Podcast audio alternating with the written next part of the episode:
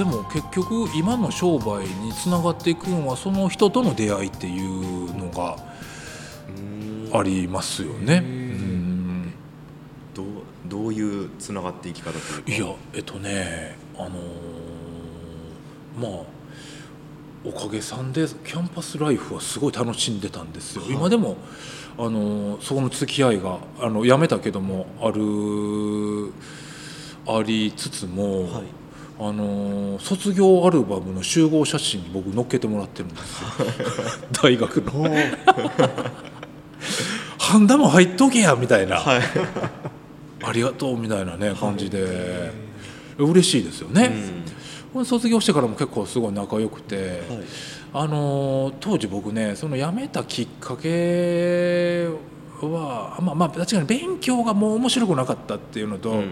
大学を遊ぶところやと思って行ってるから、はやっぱりでも少なからず勉強しないと単位取られるんじゃないですか。いそうですね。全く単位取れなかったんですよ。はい。ほんでやめてほんでまたねこれまた悪いんがその一緒の途中から下宿し下宿っていうか一人暮らししだして、そこに一緒の日本語日本文化専攻でおった友達がそこにおって俺のとこい部屋空いてるから来いやみたいな言って行った、そいつが全く学校行けへんやつだったんです。よ。もう昼間からビールとパチンコして帰ってなかおった。ー大学生って感じですねほんで夜中に行ったらずっとバイクの話バイクと音楽の話。そいつから音楽はあの教わったみたいな感じですね、うん。あの当時のヘビメタみたいな、はい。あの80年代アメリカンあの音楽的な、ずっと音楽とバイクの話を、とお酒の話をずっとやってて、はい。案の定そいつも落ちるわけで。はい。で案の定そいつも落ちたらもう俺らのいてるところじゃないやろ一緒に辞めに行こうやっていう話、岡山出身のやつのやつ竹内って言うんやけども、今から一緒に辞めに行こうやっつって。ほんでそうやなっつってあのー職えじゃああのご大学まで嫁に行って、はい。ほんでちょうど僕その頃バイクのレースあのモトクロスっていうのをやりだした頃だったんですよ。はい。兄貴が当時それまたね当時モトクロスブームあったんですよね。でモトクロスを兄貴らがずっとハマってて、はい。ほんで昨日かに「お前も一度乗ってみろよ」っていうので週末行って、乗ってハマったが最後でずっとやりだして。えモトクロスって言ったらオフロードのオフロードでねバイクで要はレコレコース、えー、と競争するんですよ。はい。こういうそうそうそう。縦の動きのある。昔エキサイトバイクってファミコンで流行った。このジャンプしてバーンはいはいってこうそこをこう30代ぐらいいっぺんにスタートして順位を競うっていうので,、でただ単にやっぱり負けず嫌いで行って負けるっていうのが悔しくて、でそっからのめり込んでしまうわけなんですよね。はい。バイクをそうですよね。ほんでも大学行かずにバイクばっかり乗って、うん。次上上を目指し上を目指しみたいな感じで10年やるみたいな感じなんですよ。途中でその出会った人と結婚してみたいな。はい感じでしたよね。モトクロスが仕事だったっていうことですか？いやあのねあのー国際えっとねまあライセンスまあ F1 とかもそうですけども、はい。国際ああいう連盟に加入してるような競技があって、モトクロスっていうのもそういう日本モーターサイクルなんかっていう、MFJ っていう協会があってそれに、かそこに入ってレベルを上げていくような感じなんですよ、ほんで上に行くと一番上に行くともちろんプロがおったりしてる中で、当時和歌山からその一番上のクラスの人間がいてなかったんで、いやこれ出たら初めてよなっていうのでそこを目指してやりだしたみたいな感じで。ほんでまあプロにはなられへんなとは思ってたけども、はい。せっかくだからバイトとかしながら、そこに行きたいなっていうのでずっと20代はねもうがむしゃらにモトクロスでしたよね。それしながらバイトはどんなことしてたんですか？バイトでもねいろいろやってました。タクシーの運転手やってたんですよ。これねあのーあそうか、えー、と大学辞めてモトクロスやりだした時に僕当時三菱のジープを乗ってたんですはい。四駆のあのホロのやつ、うん。めちゃめちゃ僕これ世界一かっこいい車や。今でもジープも持ってるんですけどね。はい。あの結構すその当時めちゃめちゃ好きで、ジープ乗ってて二十歳ぐらいのは21ぐらいの時ですよね。ほんで将来ジープ屋さんをやろうと思ってたんですよ。ジープに特化した専門店を、はいほんでそのためには免整備士の免許を取ろうと思って、ほんでちょうどまあモトクロスもこう自分でバイクばらいたりしやなあかんからっていうのであのそういう訓練学校が和歌山にあって、い。整備士の,、はい。あの一番上の国家資格のやつ取れる、はい。2, 回 2, け2年いかなあかんねんけども、はい。そこに行って整備士の免許を取りながらえー。バイトもしながらぼモトクロスやるっていうようはない生活が始まるようなわけなんですよね。はいほんで、えーっとそこ行き出してそこ卒業してすぐ整備士の免許取るんですけども、はい。まあ、整備士はやっぱりちょっとあの、まあ、大変っていうのと、やりだすと大変やから、まあ、よりバイトバイトではできる職業ではないなっていうので、もうちょっとモトクロスに特化して体もトレーニングをしながらモトクロス結構トレーニングするんですよ。うーん。ほんで自分の時間を大切にしながらできる仕事って何やろうと思ったんがあタクシーの運転手やってなんか僕のコンピューターが弾き出した答えがはい。タクシーの運転手やって。タクシーの運転手で体も。いやなんか僕のイメージではおっさん待ってる間ずっと車で寝てるよなっていう、あの時間にトレーニングしたらいいんじゃないのかっていう、はいもう一石二鳥やと思ったんですよ。はい。ほんでまさにそのあのー豊交通さんっていうね、はい。今まさにそのとあの社長さんとは仲良くしていただいてるんですけどね。当時その社長さんは専務でそそこにいてて、はい。20過ぎの僕が入ってきたのにすごい喜んでね。いやその当時僕より2つや3つやったかなその方なんですけども、い、やもうおっさんばかりの業界で若者が入ってきてくれてめっちゃ嬉しいみたいな、一緒に頑張っていこう手伝ってよみたいな感じで、はいみたいなやってて、はい。た だまあ僕の中で僕モモトクロスっていうのがありながらやってて、実際にやっててほんまにそのススタイルがスタートするんですよ。はい。お客さん待ってる間ランニングしたりとかはい。本読んだりとかみたいな。ほんで2ヶ月ぐらいやった時に、はい。ちょっとただまあそれまでそんな思ってた以上に稼がれへんっていうのが分かった。僕もっと頭使ったら稼げるんやと思ったんですよ。あのちゃんとこの傾向と対策みたいなのを読んで、い、やもう傾向と対策以上にどこでどうお客さんを拾うのか分からないみたいな、うん。ほんでやっぱり和歌山駅で順番待ちとかしてる方が、はい。うん。手堅いんやなみたいな感じになってくるんですよね、くやむやぶから棒にこう走っててもお客さん捕まらないっていう。ほんで和歌山駅でこう並んでるわけなんですよ、並んでる間もこの時間がもったいないから、そんなに離れられないですもんね。その車でも離れてたんですよ。あれ？離れてて、こうランニングとか、うん。あ僕の勘ではこれ1時間回ってけへんなみたいな。はい。で上に本読みに行ったりとかしてて、はい。たまたまその日上に本読みに行ってたんですよねそしたらおっさんが怒ってきてわーって「お前」みたいな、はい。ほいったら何やってたら動いてるのにこう順番待ちやから僕が。渋滞をなっ作っちゃって。て。ほんでまあ鍵ついてるから動かしてくれたけどもうめちゃめちゃ怒ってて、い、やそりゃそうなるよな、みたいな。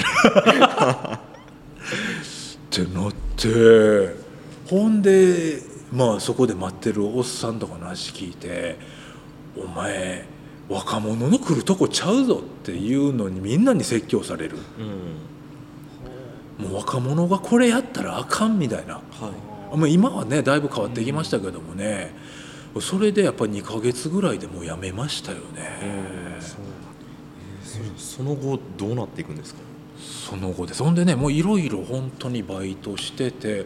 これ時間大丈夫大丈夫ですよ。大丈夫ですか、はい。僕は結構大丈夫です。す ごめんなさいね。結構。いやいやいや面白いです。うまいことカットしてあれですよね。編集もできます編集ねあれですよね。はい。あのすいませんね。なんかこんなペースで。いいつももう2時間とかざらなんで。ああなるほどもういっぱい喋っていただいたらわかりました。あの、パチッとうまいことはい編集していただいたらと思います。そんで結構でもね、やっぱり好奇心が旺盛なんでしょうね。いろいろテレビの修理のバイトとかもやりましたよね。えそれは出張修理でーはいテレビ壊れて。あのー修理に行く人なんですよはい別に全然プロじゃないでしょはいほんで電気もやったことないけどなんかできそうな気するみたいな。これでもね不思議なもんでモトクロスやりだして、はい。結果僕そういうバランス感覚はそんな自分では良くないんですけども、結構練習して僕の中ではモトクロス結構上まで、まあ、最終その言うてたところまでは行かれんかったんですけども練習をしながら結構上まで行けたっていうのが、自分としては自信につながってる今の自信につながってるところがあって、はい。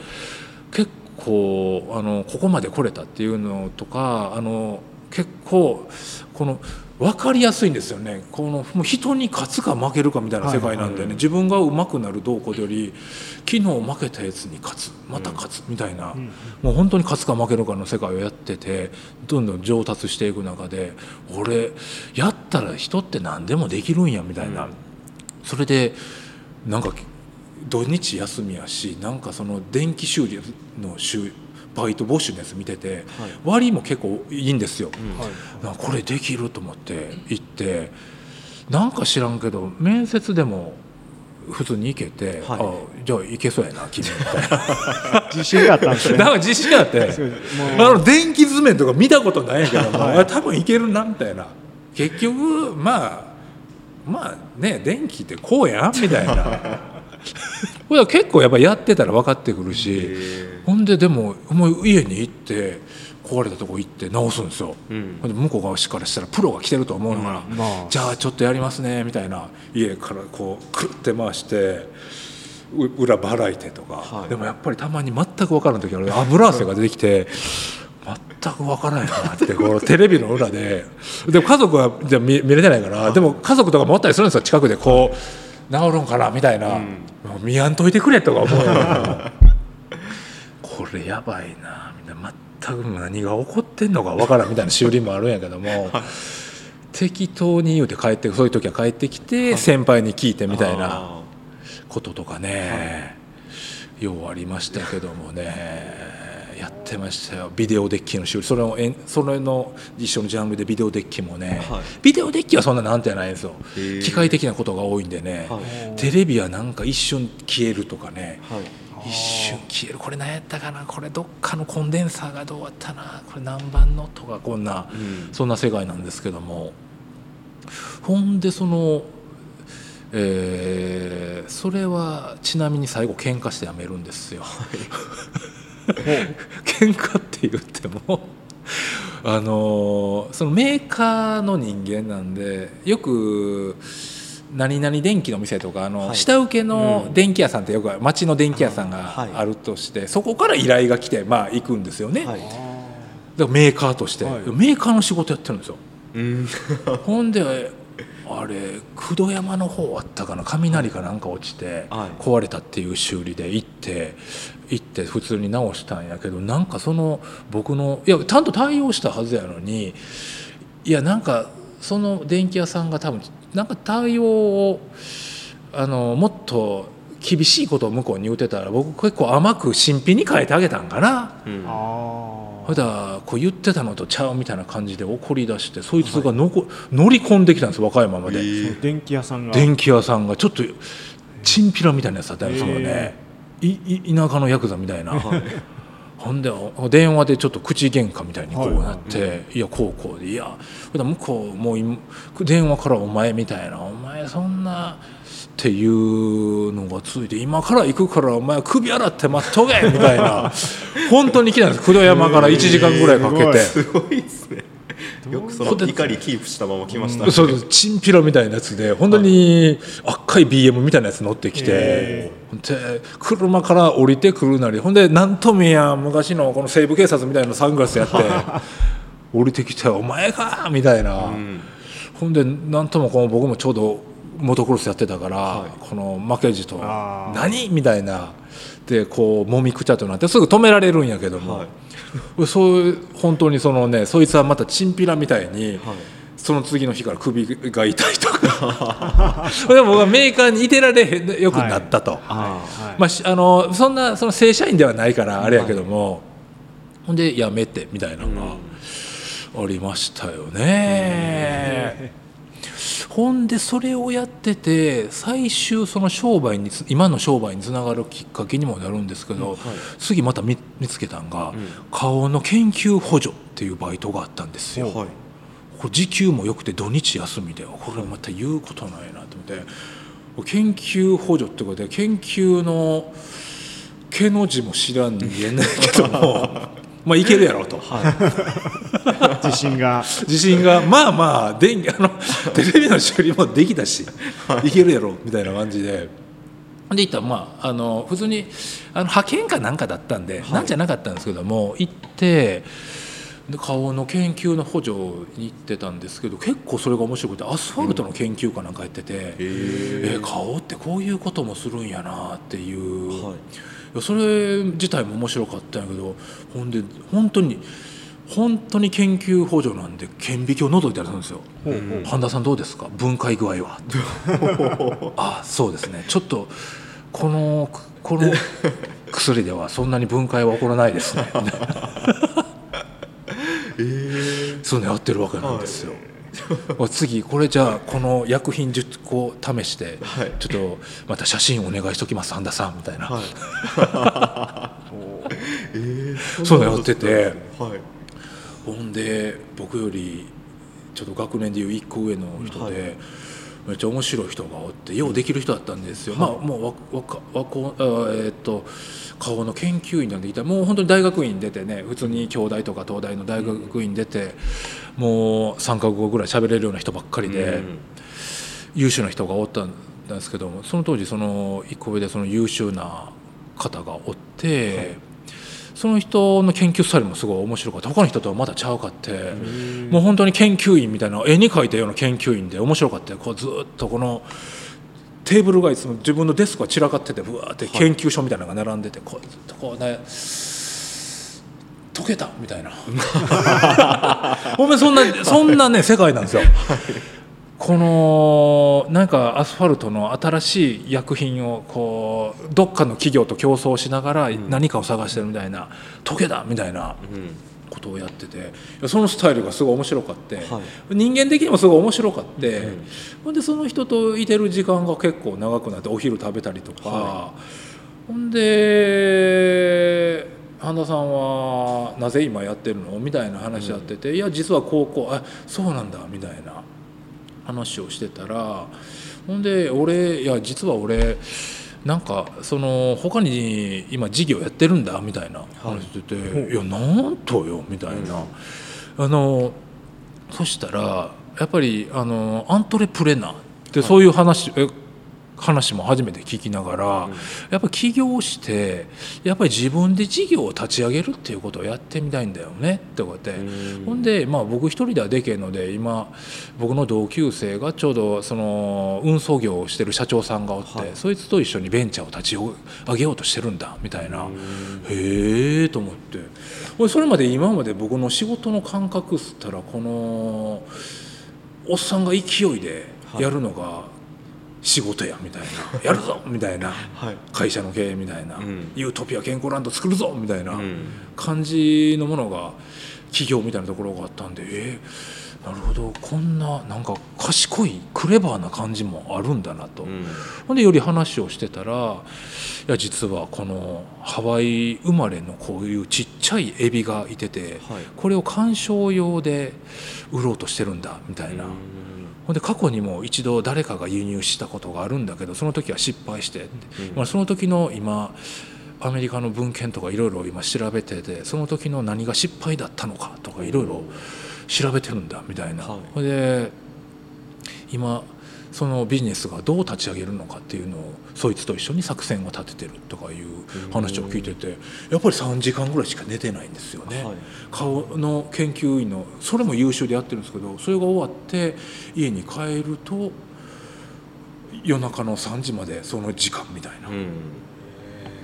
ほんで土曜日もその時間に丸々1日当てて日曜日は家族の時間みたいなのにやってて、やってて俺その進捗を聞くわけなんですよね「本間さんあれどないなってんですか?」っつって「俺大体見えてきたんや」っていうので実際そのエビをやりながらこれ鑑賞用のこういうエビがあってほんでいビジネスモデルを考えて今このエビを全国のロフトに置くっていうのが一旦のゴールとして今進めてるんだみたいなのをこうやってて本当にそこまで行くんよ。ほんであすごいなと思っていやほんでこう僕もその30でモトクロスをやめようっていうのを決めてて、モトクロスってもう本当に怪我すんのよね。うんもうちょっとミスが、まあてまあ、あのそこの他のスポーツが、まあ、ちょっと、まあ、スポーツどの業界でもやっぱりなんか失敗ってあるじゃないですか。はい。ちょっとこけたりとかいう、まあ、モトクロスでいう転倒もやっぱり日常茶飯でいくらでもあるわけで、それがたまたま骨折れへんかったりするだけで、結構大きくやるとどんなにプロでも2年に1回骨折ったり1年に1回骨折ったりとか、僕らでも結構あのやっぱり成長すればするほどスピード上がってくるからやっぱり衝撃も返ってくる衝撃も強くてやっぱり1年に1回ぐらいは骨折ってて、いやこれもうボロボロになってくるなと体が。これもうやっぱり30っていうのに決めとこうっていうのでちょうど顔のその研究所みたいなやりだしたんが28区ぐらいやったんかな、これちょっとやりだしてその人と出会って、もう僕もそのモトクロス終わってそろそろなんかモトクロス終盤になってきた時に何するよって考えてた時にでもやっぱすごいねその商売っていうのを考える前まではめっちゃ負けず嫌いやったんで、はい。なんかモトクロスはめちゃめちゃ合うてなかったっていうのはバランス感覚悪いっていうのと、はい。結構高いところが怖かって あれって特殊な競技で、はい。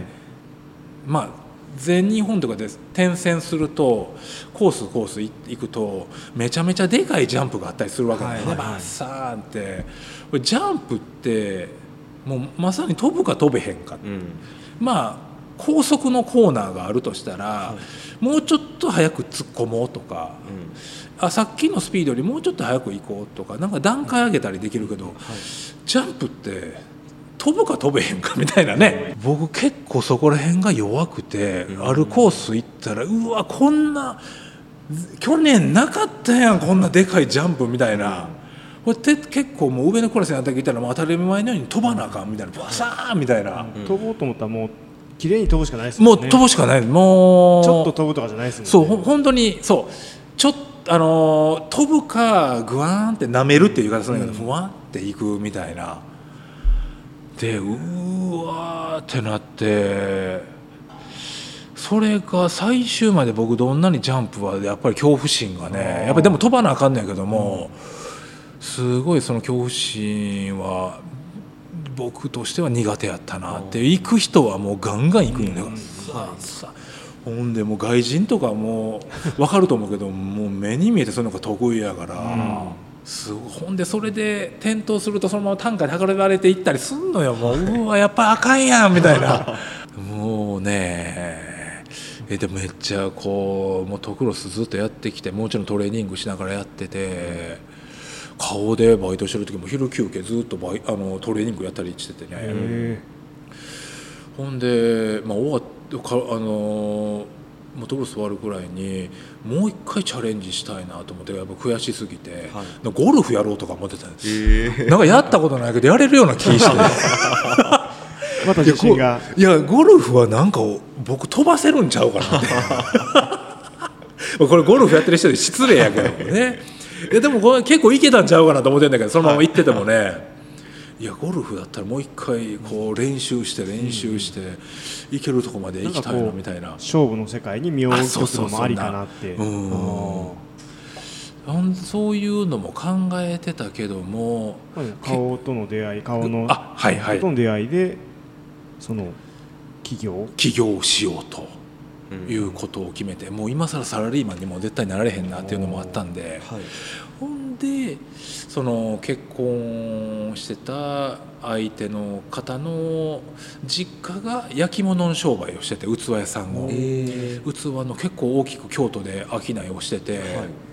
ほんでその作家さんって言われる人の器を仕入れるようなところであったんで、はい。僕らもほんでその結婚26の時にして、はいその前からもうお付き合いしてる時から器をいろいろいただいたりする中で、いやこのコップが1万円すんのやとかはいそうそれまでは全然それもちろん興味なかったんやけども、やっぱり使ってると、えーやっぱ面白いよな不思議な力があるよなっていうので。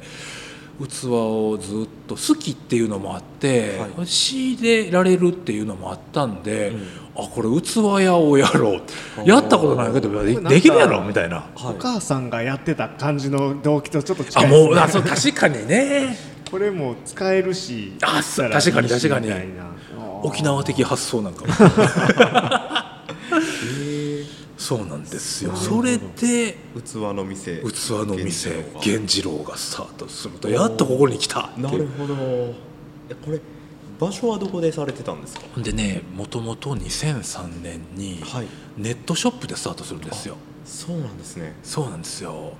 2003年ってなんか早いですね、そうですよね。もう30だからえーっと来年さが僕は52になる。そう32でスタそうですよ31ぐらいからちょっと準備しだしてみたいな、32で起業みたいな形になるんであの EC サイトあのはい。ウェブショップからスタートするんですよ。はい、当時そんな EC でとないですいや僕あの時からもう EC にめちゃめちゃハマってたら今頃めちゃめちゃあ EC といえば源次郎さんやね。あの人。え年商何億あったかなあそこ？とかで その当時はもう本当に自自社サイトというかあそうです自分そうです。作ってもうほんまそんな便利なものもなく、はい。それでまた大学の時の友達がちょうどウェブデザインみたいなのやっててへ「お願いするわ」って言って。結構で、まあ、友達というでも高く払ってね、やっていただいたんやけどもそれでスタートしたっていう。え器の店源次郎。はい。で源次郎が初めて出てくるはい。のかなと思うんですけどはい。源次郎っていうのはあ真田これねあのー真田幸村が好きではい。あの源次郎という名前がつくんですけども、はい。ほんで真田幸村があのーと出会った出会いっていうのはこれ面白いもんでこの大学の時にバイトするんですよ。はい。これまた面白いんがあの当時梅田であの不動産の営業みたいなバイトがあって要は梅田の会社のビルあるじゃないですか、はい。あのえーオフィスビル、うん。オフィスビルの一階一階回ってこういうテナントのこうこうこうのいやせし説明して向こうの、えーっと総務の責任者の名刺をもらうっていうバイトがあったんですようん。ノルマみたいな。それをなんかそれも当時できそうな気がして。はい。めっちゃきつい仕事さきつい仕事でいやそうねだと思います。本当に知らんとこに行ってね。そうそうそうそう。でも当時もその一緒の大学あの他の大学仲間とかでもねバイトでこうやって盛り上がったりしながらみんなで飲みに行ったりとか楽しかって結構盛り上がってやってて、みんなでいろいろ愚痴言いながらビル回りながらやってて、その時にあんまり大変すぎてちょっと休憩しようっていうのでたまたまなんか不思議と本を読みたくなって初めて、人生で初めて本を読みたくなった瞬間はい。が来て古本屋に入ったほう。ほいでパーって古本屋でなんか見てて、まあ、歴史は好きは好きだって、あ真田幸村やってなんかピッと目があったんですよ。はい。ほんで小説はあっていやなんか面白そうみたいな。買った。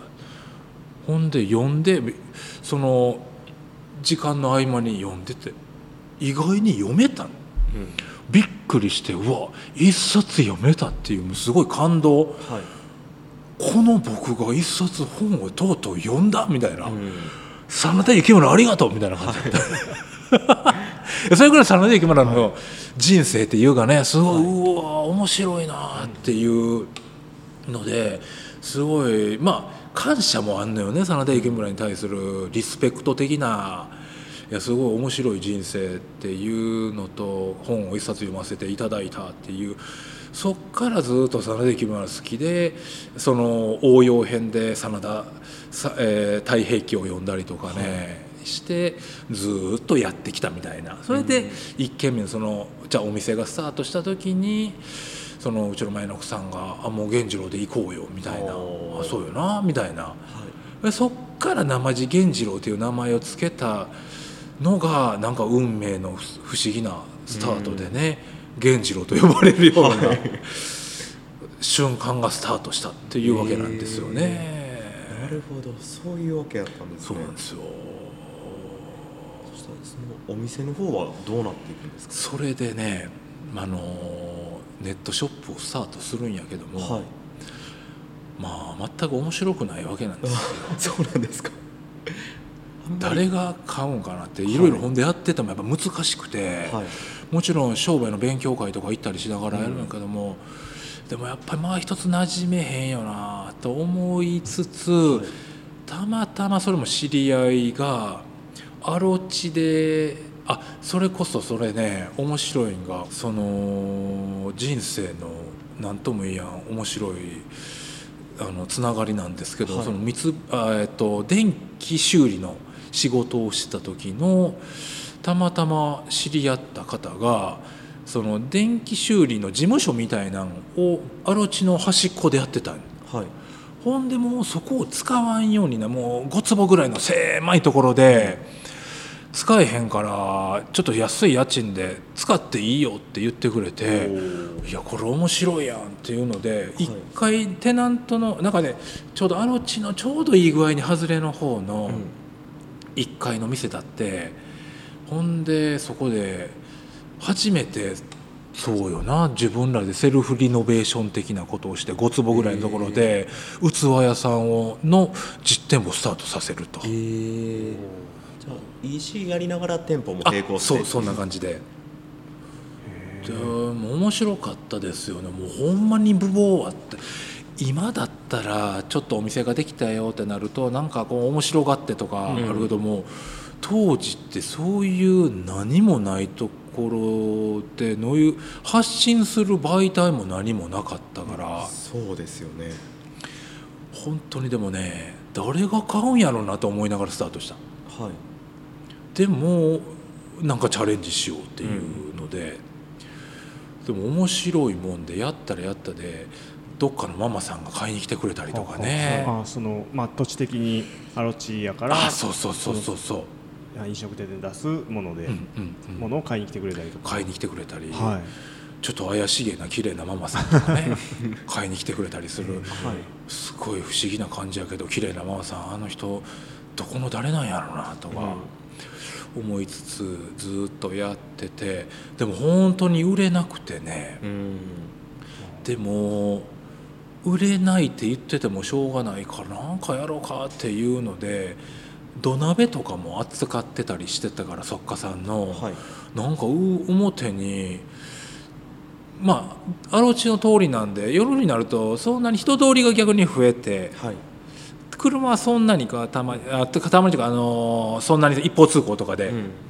中で表にストーブを置いてはい。でその上に土鍋でなんかこう七草がゆを茹でたりとかして、振る舞いみたいなあー「どうですか?」っとつって、ほんで、まあ、要は土鍋を楽しあの見てもらいつつ器とかに入れてちょっと食べてもらったら会話になるじゃないですか、そうやってセールスをしていこうみたいな。はい例えば具飲みとかに焼酎がちょうどブームあったから入れてちょっと飲んでよかったら、あのぐいあの焼酎の器の飲み比べやってるんで味見していってくださいよみたいな、はい。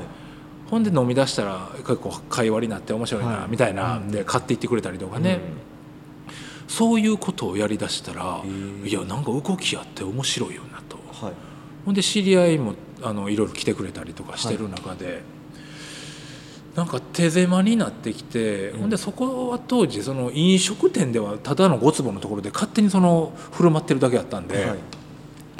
本格的に飲食店をやりたいよねっていうやっぱりう器屋の宿命みたいなもんで、はい。なんかやっぱり使ってる器で店やりたいよねみたいなになってきて、それで次のとこを探し出すみたいな、もはい、う半年ぐらいやったかな、えー、それをやりだして。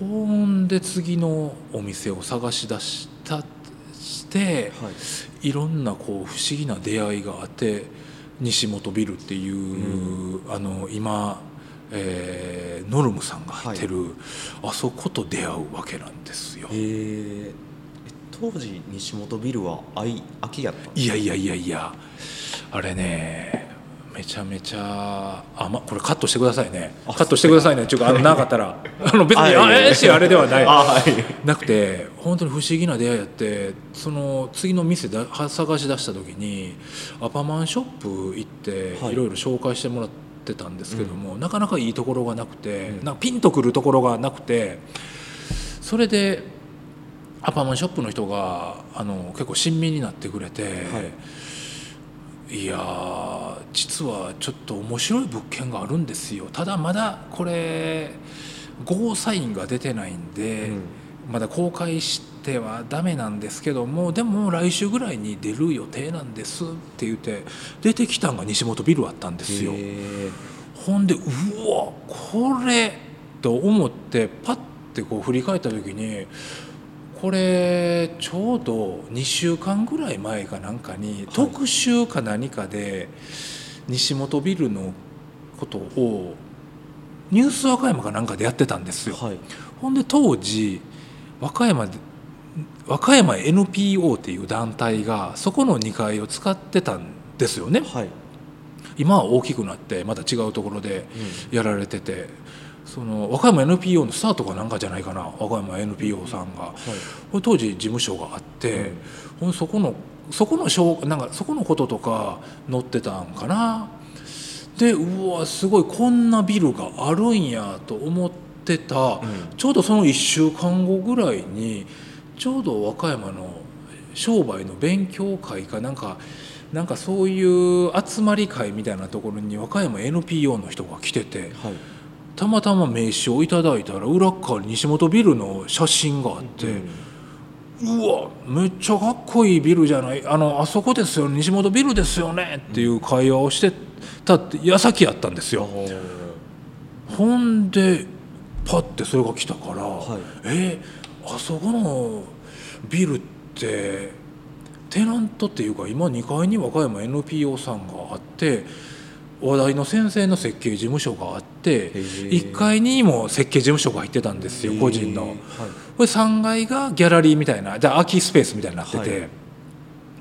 ほんでいや実はねちょっといろいろあってもしかしたらもうオーナーさんはここをテナントにしたいんやみたいな思いがあるらしいんですよねみたいな、うん。まあ、全部貸しみたいな感じなんかなっていうあのちょっと微妙な感じだったんですけども、そしたらまた不思議なことが起こってたまたまそのアロチの端っこのところでその次の日かなんかにアパマンショップ行った次の日かなんかに知り合いが来たんですよ。はいほんで知り合いが来て会話してたら「ちょっと今から用事で行くんや」って「あのどっか行くんでまたね」っていう話で「えちなみにどこ行くんですか?」って話だったら「西本ビル」って言って、和歌山 NPO に岸川線のことでちょうど岸川線のことも当時ねいろいろあの話やってる頃って岸川線に行くんやってあの岸あの西本ビルに行くんやっつって「なんてよ」みたいな。はいちょっと待ってくれよ僕も連れてくれみたいな話になって、あの和歌山 NPO さんには用はないけども、はい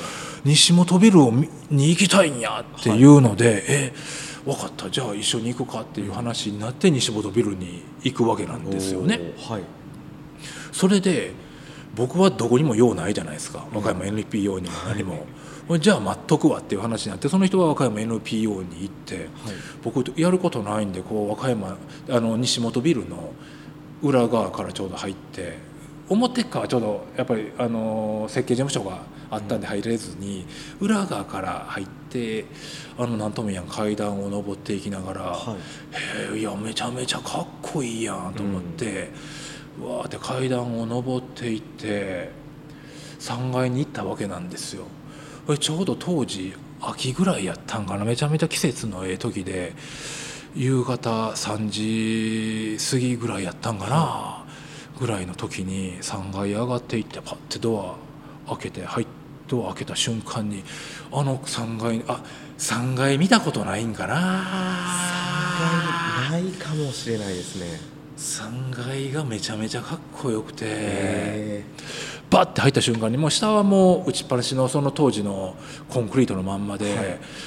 ほんで3階だけがあの窓に囲われてる感じじゃないです。ブワーって入り口も何もないから、はい。このあ360度というかドア、はい。こう階段側から入ったらこうブワーっとこう、うん。窓みたいな感じでほんであとは全部ひび割れてんのよねこう壁が。ぐわーって。1階とか1階はね当時僕らが直してあのあれやったけども2階とかも漆喰塗ったりとかしてたけども3階はそのまんまの姿あってぶわーってこうひび割れた感じとはい。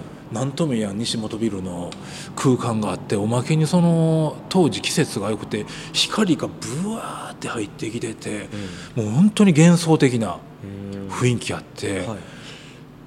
でもその時に僕初めてこのうわ何かと出会ってるみたいな瞬間あったね。このこれはもうだからその僕の場所づくりのなんかそのスタートみたいなところでもあった出会いの。はい空間と出会うみたいなはい。スタートであったんかなっていうその光にまみれててブワーってなってほんでその瞬間にいやもうここでやろうみたいな感じがすぐもうアパマンショップ行って。はい。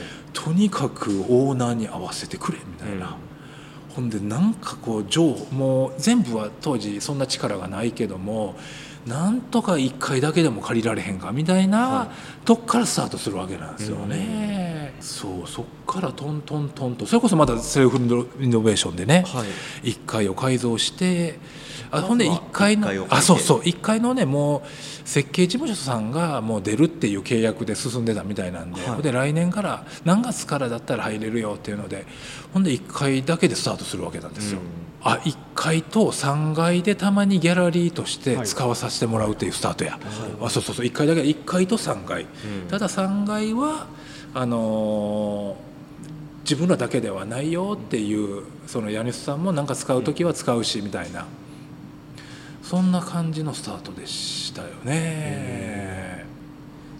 それで業態的にはもう最初からカフェ？あカフェとギャラリーと器器屋さんっていう感じで、うん。雑貨ちょっとね雑貨みたいな感じになってて商品アイテムが増えてた感じでしたけどもね、その最初からうまくいった感じですか？いやいやでも最初からね結構でも結構でもそういう店ってなかったんで不思議と人が集まってきてね、うん。なんかうわなんかできたぞみたいな感じで、やっぱりくすぐぶくすぶってる人らもいろいろおって、なんかこのハブみたいな場所っていつの時代もみんな必要としてるじゃないですか、はい。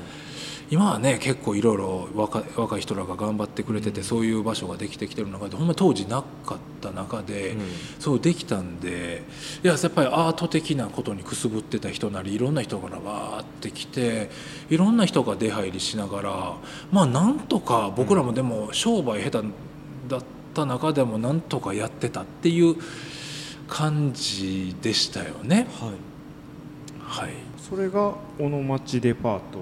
いやえーっとね当時まだ器の1階の時はねえーっとまだ器の店源次郎みたいな感じだったかなとは思います、それで2年目から全部借りてやりだすんかな。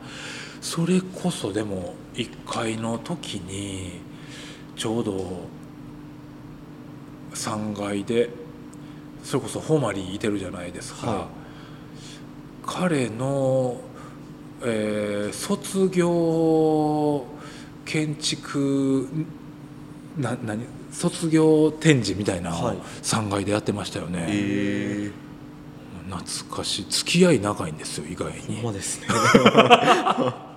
えー、時小野町デパートなんかすごい有名だったというか僕も大学行ってて帰省した時に、うん。なんか友達からなんか小野町デパートっていうのができたんで行ってみようって言って連れて行ってもらったことがあったんですけどそれどうやって広がっていってたんですかね当時は。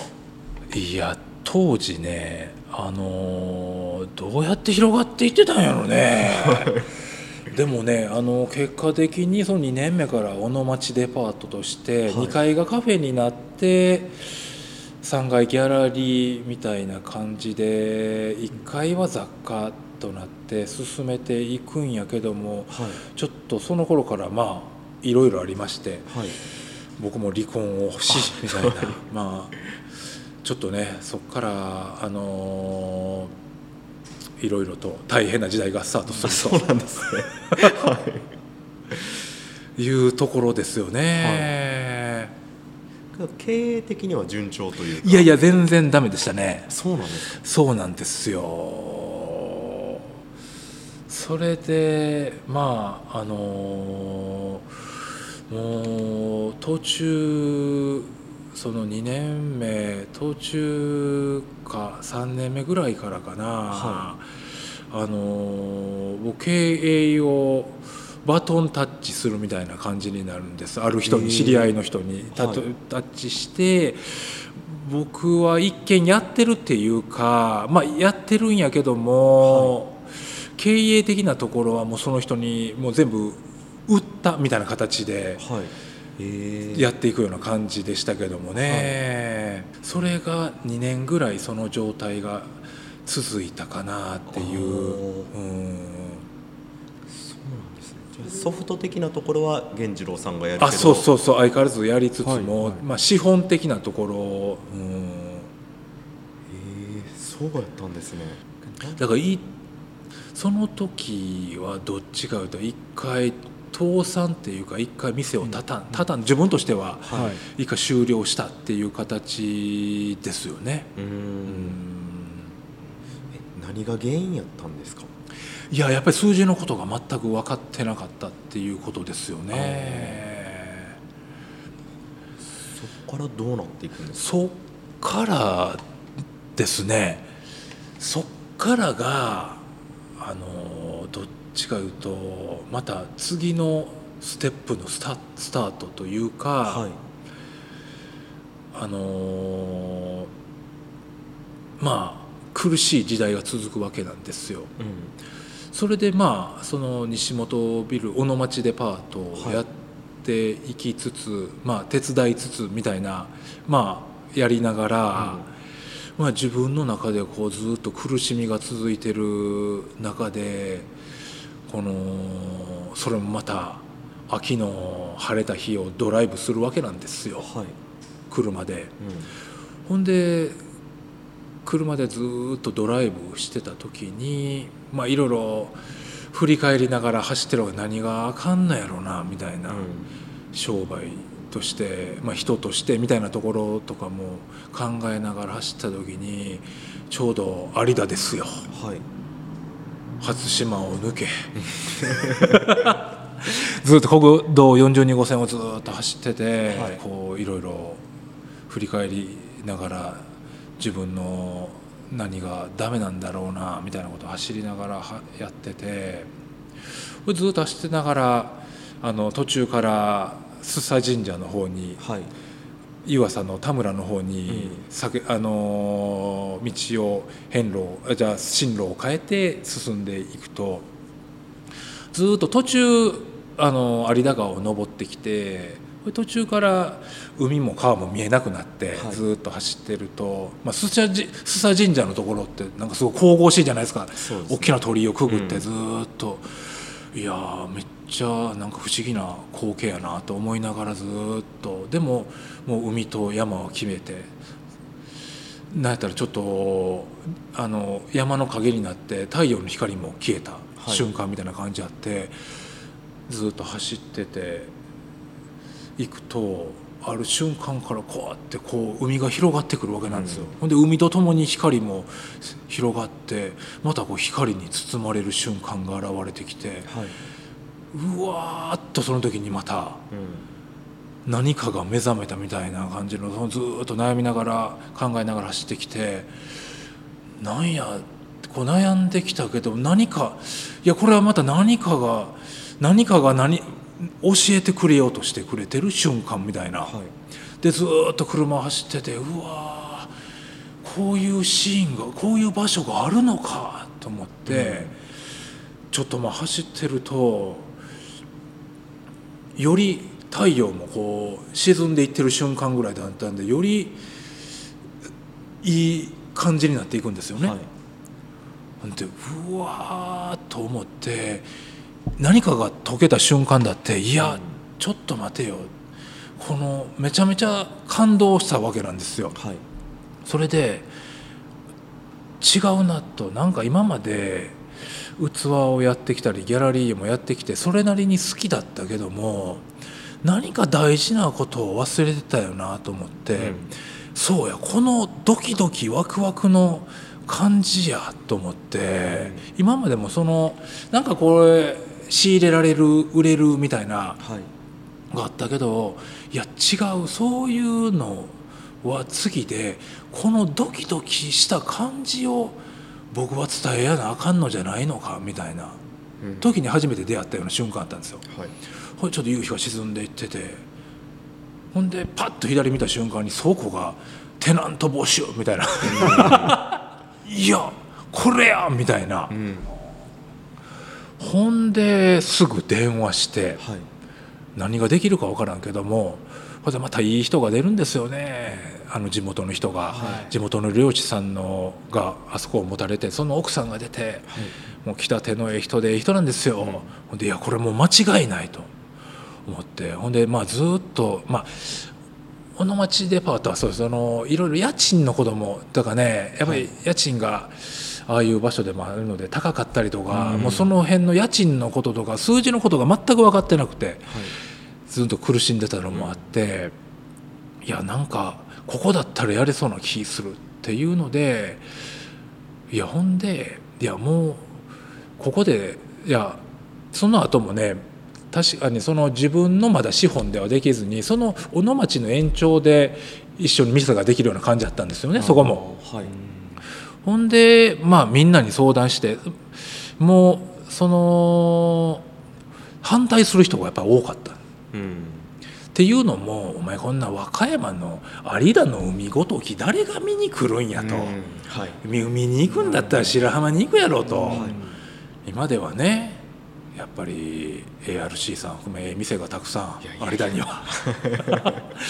できた、ね、ありますけども、はい。当時は本当に店がなくてね、はい。誰が有田に行くんやと。まあ、車も前提ですしちょっと交通の便もねそうそうなんですよ。分かりにくかったりしますし。バカなこと言うなと、うん。でも僕としてはいやこれはでも自分の感覚を信じるしかない。もうこれであかんかったら高野山で出家するしかないみたいな。ね ぐらいで本当におって、はい。これなんとかまあみんなの理解を得つつ、まあ、自分のお金では最初できへんかったですけどもそれでなんとかそこがオープンしてうんあのやっていくと、ほんでまあなんとかね家賃も安かったのもありつつ軌道に乗っていくわけなんですよ、はい。そっからですよね。はあ。うん。なるほど。けど小野町デパートもラブラックカフェもそうなんですけど、はい。なんか内装めっちゃかっこいいじゃないですか、はいはいはい。その辺のなんかセンスはどこで身につけたんですか？いやーでもねその